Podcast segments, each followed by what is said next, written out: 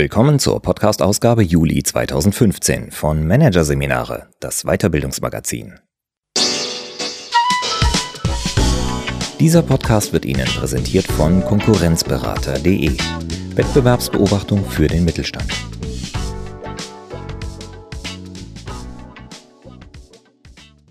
Weitere Podcasts aus der aktuellen Ausgabe behandeln die Themen 3x3 Denkanstöße fürs Arbeitsleben. So läuft's leichter und dynamisch verhandeln, Abschied vom Aber. Doch zunächst Leadership by Meaning. Wo ist das Wozu? Von Silvia Jumpertz. Sinn ist eine starke Kraft. Wer eine Sache sinnvoll findet, den kann auf dem Weg zum Ziel kaum etwas beirren. Der hängt sich rein, denkt mit, gibt sein Bestes. Kein Wunder, dass der sinnerfüllte Mitarbeiter unter verschärftem Wettbewerbsdruck der neue Idealtypus des Mitarbeiters ist und die sinnstiftende Führungskraft das Idealbild des Chefs. Doch ist dieses Bild wirklich sinnvoll? Hier ein Kurzüberblick des Artikels. Sinn als Zukunftsfaktor. Warum sich Unternehmen sinnerfüllte Mitarbeiter wünschen. Unerschütterliche Kraft. Was Sinn anderen Antriebsfaktoren voraus hat. Missverständnis. Warum Führungskräfte keinen Sinn stiften können.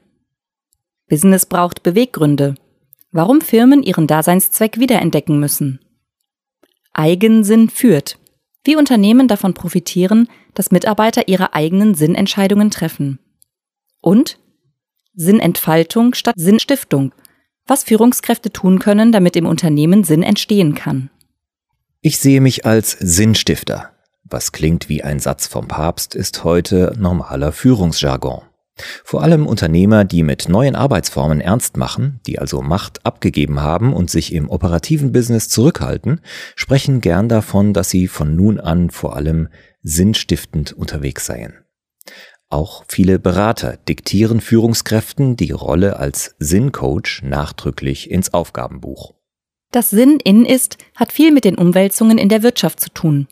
Früher kümmerte es Unternehmen wenig, ob ihre Mitarbeiter sinnerfüllt waren oder nicht. Musste es auch nicht, sagt Gebhard Borg, der Berater aus Pforzheim, der Betriebe darin unterstützt, sinnförderliche Kulturen aufzubauen, verweist auf die Bedingungen, unter denen Arbeit in vergangenen Dekaden stattfand. Der Wettbewerbsdruck war niedriger.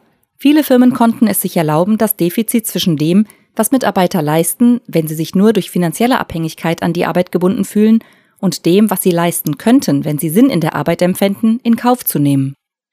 Heute dagegen ist der Wettbewerbs- und Innovationsdruck hoch. Bei den Unternehmen wächst das Bewusstsein, dass sie Mitarbeiter brauchen, die mitdenken, hoch engagiert und innovativ sind. Die Firmen wissen auch, dass sie in Zeiten, in denen kaum noch etwas planbar ist und Führung per Zielvorgabe oder Zielvereinbarung nicht mehr greift, Mitarbeitern mehr Eigenverantwortung einräumen müssen. Und sie fragen sich, was hält Mitarbeiter langfristig motiviert und engagiert, wenn Anweisungen, Zielvereinbarungen und enge Kontrollen wegfallen? Dass extrinsische Anreize allein nicht die Lösung sind, hat sich mittlerweile herumgesprochen. Finanzielle Gratifikationen, das iPad auf Firmenkosten und auch Dinge wie die freie Arbeitszeitgestaltung können zwar wirksam sein, aber sie sind es meist nur punktuell und kurzfristig, fasst Borg den Forschungsstand zum Thema zusammen. Oft gehe die Gleichung so. Privileg gestrichen, Mitarbeiter auf dem Absprung. Mit dem Sinn ist das anders.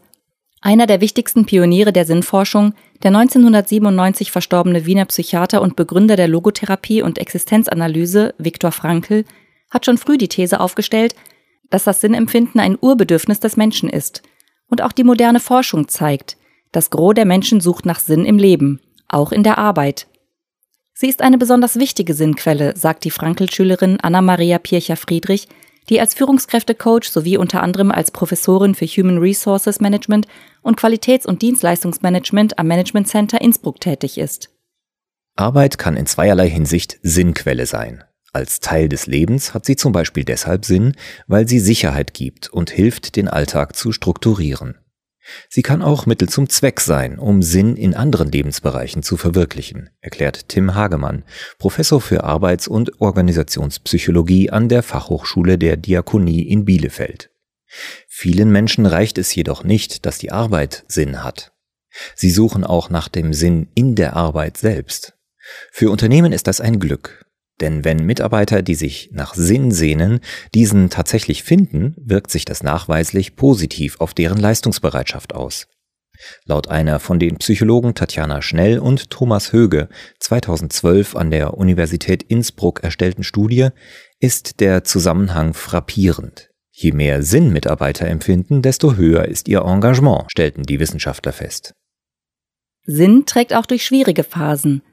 Wer ein Wofür hat, der kann fast jedes Wie ertragen, hat Viktor Frankl in Anlehnung an den Philosophen Friedrich Nietzsche einmal gesagt – die moderne Sinn- und Resilienzforschung hat auch dafür Bestätigung gefunden, so Anna-Maria Pircher-Friedrich. Viele Untersuchungen zeigen, dass Sinn ein starker Schutzschild gegen Frust, Stress und Burnout ist. Unternehmen liegen also nicht falsch, wenn sie sich sinnerfüllte Mitarbeiter wünschen. Ist es demnach nur folgerichtig, sich auch die sinnstiftende Führungskraft zu wünschen?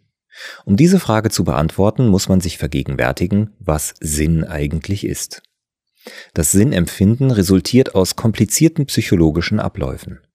Es gründet sich auf rationale wie auch emotionale Prozesse.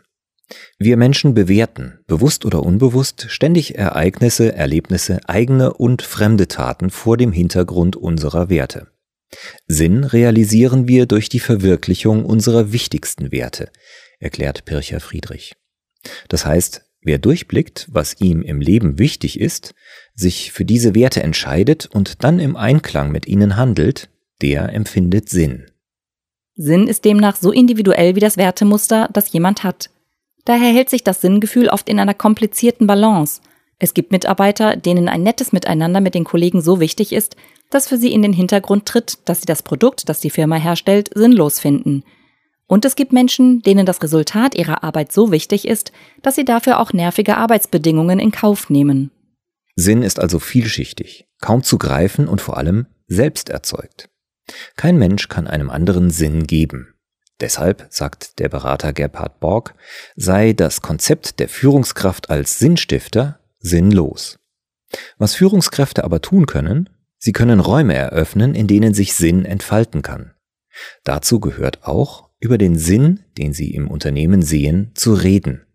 Denn obgleich das Sinnempfinden hoch individuell ist, gibt es doch einige Faktoren im Arbeitsleben, die es Mitarbeitern tendenziell leichter machen, ihre Arbeit als sinnvoll zu erleben. Die selbsttranszendente Orientierung des Unternehmens, welche Werte es hat und welchen Zweck es über die eigene Existenz hinaus verfolgt, gehört dazu. Dies zumindest kam in einer weiteren Studie heraus, für die ein Forscherteam um Tatjana Schnell im Jahr 2013 206 Angestellte befragt hat. Viele Firmen, vor allem Konzerne, haben im Lauf ihrer Geschichte allerdings vergessen, zu welchem Zweck sie eigentlich da sind, stellt die Heidelberger Managementberaterin und Autorin Anja Förster fest. Oder die Unternehmen verwechseln das Mittel zum Zweck, zum Beispiel den Gewinn, mit ihrem Daseinszweck. Dabei hat dieser praktisch nie darin bestanden, Profit zu machen, Finanzkennzahlen zu erreichen oder Aktionäre reich zu machen, betont Förster. In der Regel hatten erfolgreiche Gründer eine darüber hinausreichende Vision. Allein mit Profitzielen wären sie vermutlich nie groß geworden. Denn diese interessieren weder Kunden noch Mitarbeiter.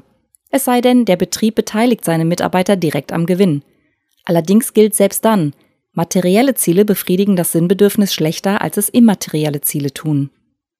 Schon Viktor Frankl hat erkannt, dass Menschen Sinn vor allem dann empfinden, wenn sie sich für Werte entscheiden, die für sie selbst und für andere Menschen positiv und lebensförderlich sind. So Anna-Maria Pircher-Friedrich. Auch hier zeigen aktuelle Studien, dass er offensichtlich richtig lag. Denn tatsächlich steigt bei vielen Menschen nachweislich das subjektive Wohlgefühl, wenn sie anderen etwas Gutes tun können. Deshalb, sagt Anja Förster, kann Sinn am besten in Firmen gedeihen, die nicht einfach Produkte und Dienstleistungen auf den Markt werfen, sondern echte Lebensbedürfnisse von Menschen adressieren. Doch Vorsicht, er kann, er muss aber nicht. Wer sich selbst als Sinnstifter sieht, tappt laut Gebhard Borg leicht in die Falle, diesen Unterschied zu übersehen.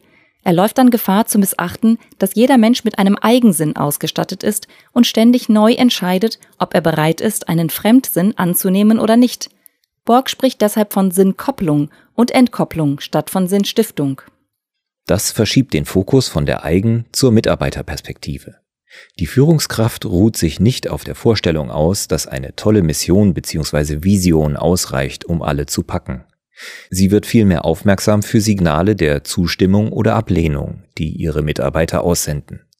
Ist ein Mitarbeiter sinngekoppelt oder hat er sich womöglich gerade entkoppelt? Woran könnte das liegen? An einem Missverständnis? Oder daran, dass der Mitarbeiter seine wichtigsten Werte verletzt sieht? Könnte es sich in dem Fall vielleicht lohnen, die eigenen Wertentscheidungen noch einmal kritisch zu hinterfragen? Die Unsteuerbarkeit des Sinns anzuerkennen, eröffnet erst den Weg zum Diskurs, zur Partizipation und damit auch zur agilen Weiterentwicklung des Unternehmens, sagt Borg. Wer dagegen nicht respektiert, dass seine Mitarbeiter Eigensinn haben, der kann auch nicht aus deren Intelligenz schöpfen. Dass sich Sinn weniger dort entfaltet, wo eine Führungskraft heroisch voranschreitet und sich als Sinnstifter versteht, als vielmehr dort, wo Mitarbeiter Raum haben, sich einzubringen, bestätigt auch die Innsbrucker Studie. Demnach hat die übergeordnete Orientierung des Unternehmens keineswegs die größte Bedeutung als Sinnquelle. Wichtiger ist stattdessen die Arbeitsatmosphäre. Ist das organisationale Klima integrativ, partizipativ und wertschätzend, fördert dies das Sinnempfinden der Mitarbeiter besonders stark. Warum das so ist, lässt sich leicht entschlüsseln, wenn man sich die einzelnen Aspekte näher anschaut.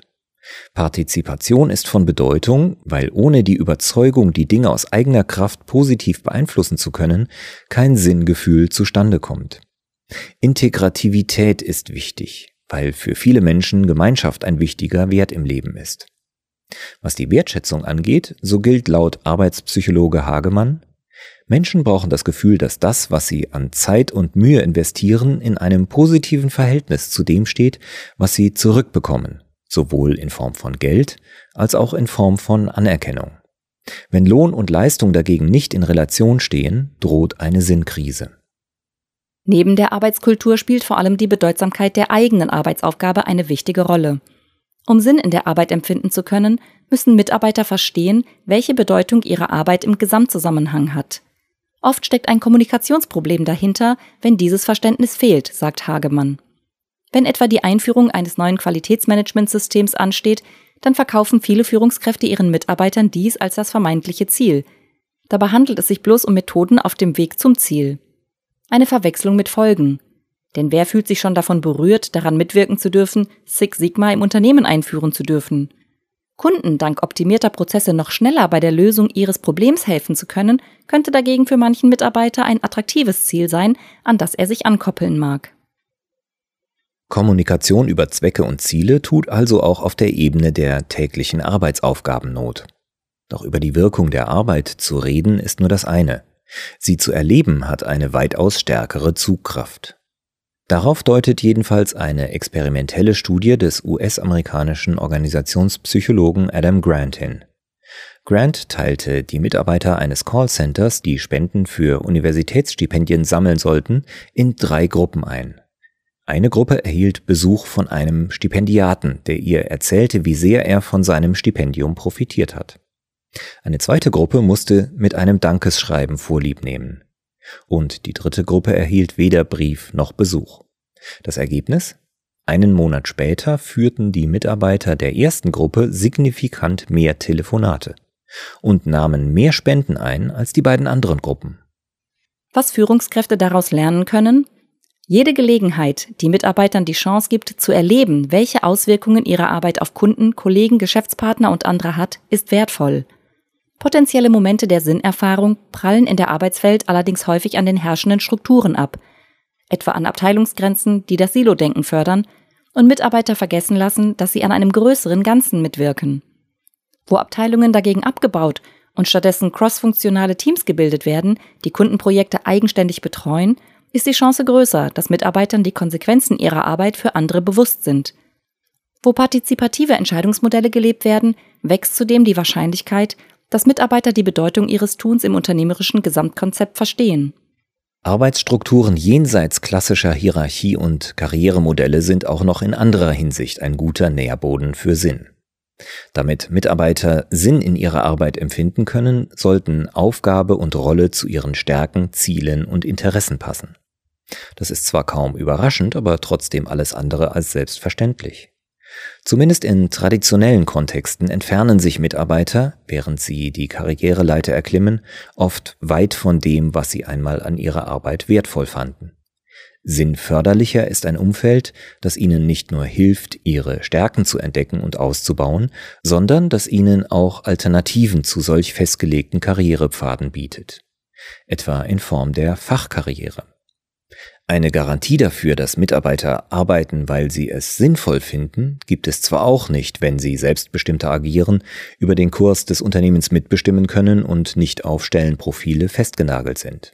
Aber, sagt Gebhard Borg, die Wahrscheinlichkeit ist unter solchen Bedingungen höher.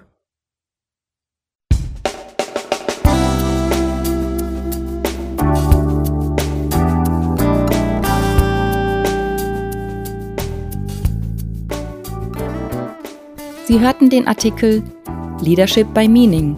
Wo ist das Wozu? von Silvia Jumpertz aus der Ausgabe Juli 2015 von Managerseminare, produziert von Voiceletter. Weitere Podcasts aus der aktuellen Ausgabe behandeln die Themen 3x3 Denkanstöße fürs Arbeitsleben. So läuft's leichter. Und dynamisch verhandeln. Abschied vom Aber. Weitere interessante Inhalte finden Sie auf der Homepage unter managerseminare.de und im Newsblog unter managerseminare.de/blog.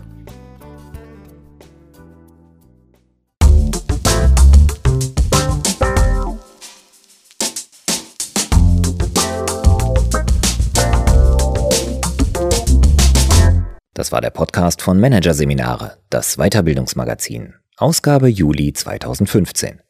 Dieser Podcast wird Ihnen präsentiert von www.konkurrenzberater.de. Wettbewerbsbeobachtung für den Mittelstand.